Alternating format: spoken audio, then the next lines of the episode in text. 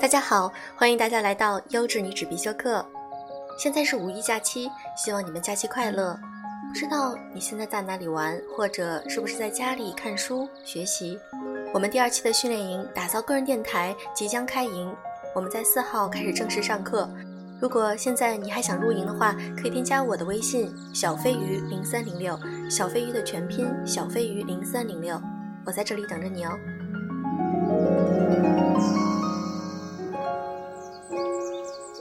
我们女性，尤其是结婚生子之后，都希望自己工作、事业和家庭能够平衡的更好。那么，经常会有人问我，小飞鱼，你觉得如何才能够平衡好家庭和工作呢？今天，我想和大家分享一篇文章，来自于作者我是艾小羊。中国女人最大的问题是不会当甩手掌柜。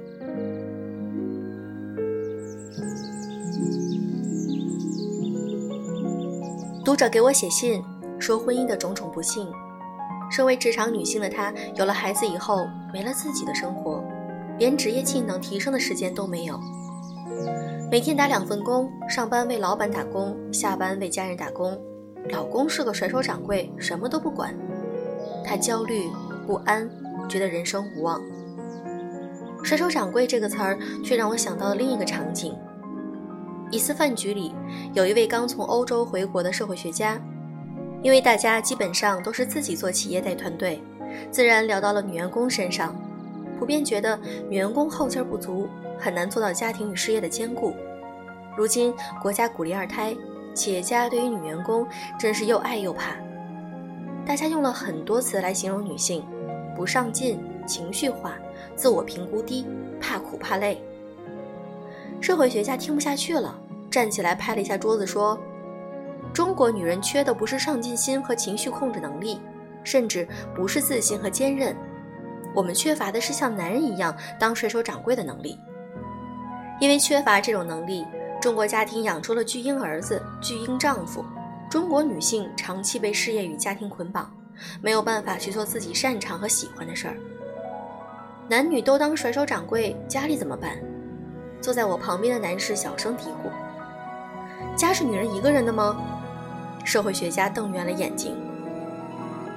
饭局不欢而散。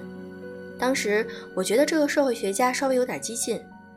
然后，后来在很多的时候、很多场合，当读者对我提问，当粉丝跟我诉苦，我卖弄了无数心理学知识，动用了无数鸡精、贝精、胡椒粉，心里却总有一个声音告诉我：女人在婚姻里所有的错、所有的苦，都是因为没有学会做一个甩手掌柜。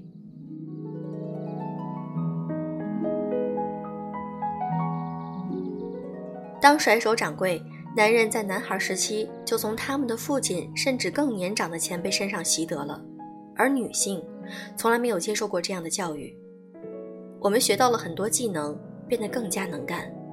我们生在最好的时代，女性参与社会劳动比例达到了百分之八十以上。然而，在女性翻身做主的一片欣欣向荣的假象背后，却从没有人告诉过我们。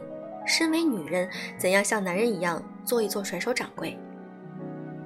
我们扛起了更多，于是人们说你真能干啊，却没有人告诉过我们，当你扛起一些的时候，也可以放下一些。整个社会给女性的积雪永远都是多扛一点儿，再多扛一点儿。完美女性一定可以做到家庭与事业的兼顾，因为家庭是你们的骨血与根基，生养孩子是女性的本能。而事业是新女性的底气与自由，只有扛起事业，你才能够挺胸抬头，走在人生赢家的康庄大道上。积雪喝多了，女性逐渐觉得自己无所不能，男人全是废材。这种表象好看的大女子主义，让男人活得越来越轻松，女人活得越来越辛苦。我的意思是，如果你觉得男人是废柴，最好就别结婚，给自己找麻烦了。如果你决定结婚，就一定不要把男人当废柴。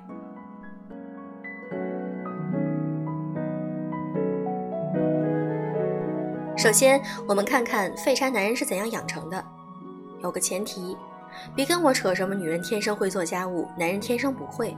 所谓的天分问题根本无法解释为什么在家里做饭的大多是女人，而好大厨大部分是男人，也没办法解释为什么女人大多会梳头，而好的发型师也大多是男人。家务废柴男人多半是在未成年时有一个精明能干、家务全包的母亲，成年后有一个强悍挑剔、凡事亲力亲为的太太。女人做了大掌柜，男人就变成甩手掌柜，凡事不操心。你说我是废柴，但我是最幸福的废柴啊！我经常说，大男子主义害人，大女子主义其实更害人。只有男女平权，男人女人才能够越活越轻松。在男女平权思维下，家务能力方面，作为高配的女性，要兼容低配的男性，以达到力量上的平衡。这种兼容，既不是放手让男性当废柴，也不是强行改造，让他们跟我们一样。而是放低一线要求，学会做个甩手掌柜，给男性成长的时间与空间。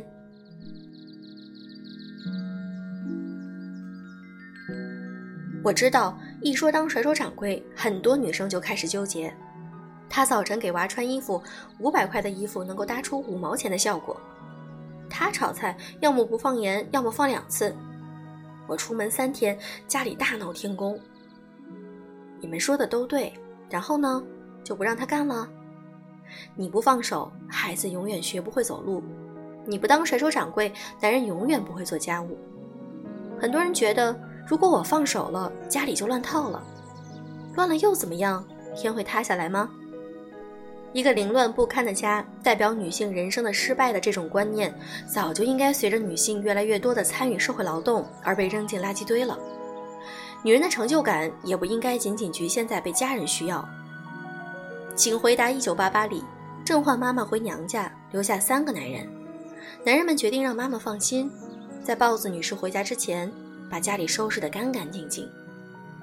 本来以为妈妈会很开心，没想到她无精打采，连饭都不想吃。东龙一语道破：妈妈不开心是因为看到自己不在家，家人却过得很好。于是，郑焕为了逗妈妈开心，烫了哥哥的手，打翻了爸爸的眉笔，故意找不到自己的内裤。马屁精郑焕爸的一句：“我们这些男人没有你的话都是垃圾”，更是让郑焕妈妈登上了人生巅峰。这就是大掌柜式的女性真实写照。她们一方面抱怨男人当甩手掌柜，另一方面又害怕男人的成长，使自己失去独一无二的统治地位。照顾好家人就是他们的本职工作，操心习惯的人最怕的就是放心。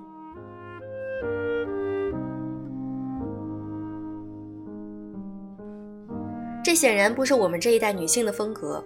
一方面，我们没有被家人需要就是成功的执念，因为在我们的人生里有很多家人之外的兴趣与乐趣；另一方面，职业女性这个身份。是我们的成就感更多的来自于社会的认同。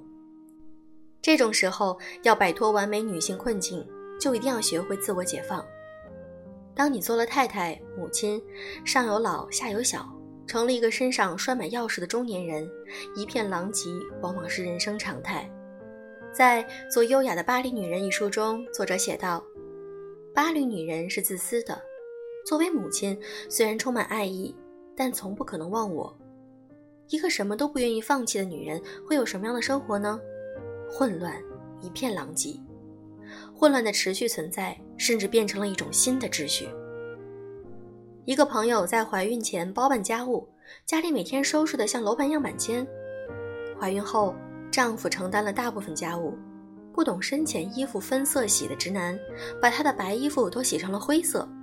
他想得开，只要他愿意干，我大不了以后少买白衣服。我说：“你也可以把白衣服偷偷拿去干洗。”她眼睛一亮，perfect。聪明的女人用当领导的方式去当太太、当母亲。记住，当你想要一个人去做他不喜欢做的事儿，鼓励与赞美是唯一的通道。哪怕你干成一坨屎，只要做了就是成功。有了这种勇气和见识，女人才能够慢慢走出家庭、事业两手抓的困局，培养出一个搭档型的伴侣。在做甩手掌柜的路上，你的挑剔会变成男人退缩的借口。做好分工，坚决执行，降低标准，嘴上抹蜜，你才能活成人生赢家，做优雅的法国女人。新女性头上的桂冠，除了积极、奋进、坚持、努力等伟光中的字眼，一定要加上不认真和会偷懒。适当的后退、示弱、借力，能让我们更好的保持自己的完整性。毕竟，我们流汗流泪，不是为了达到我什么都行的境界，而是拥有我可以步行的自由。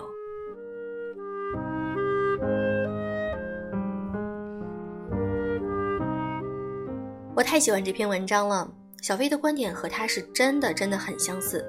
我觉得我们在生活中真的应该学会去当甩手掌柜。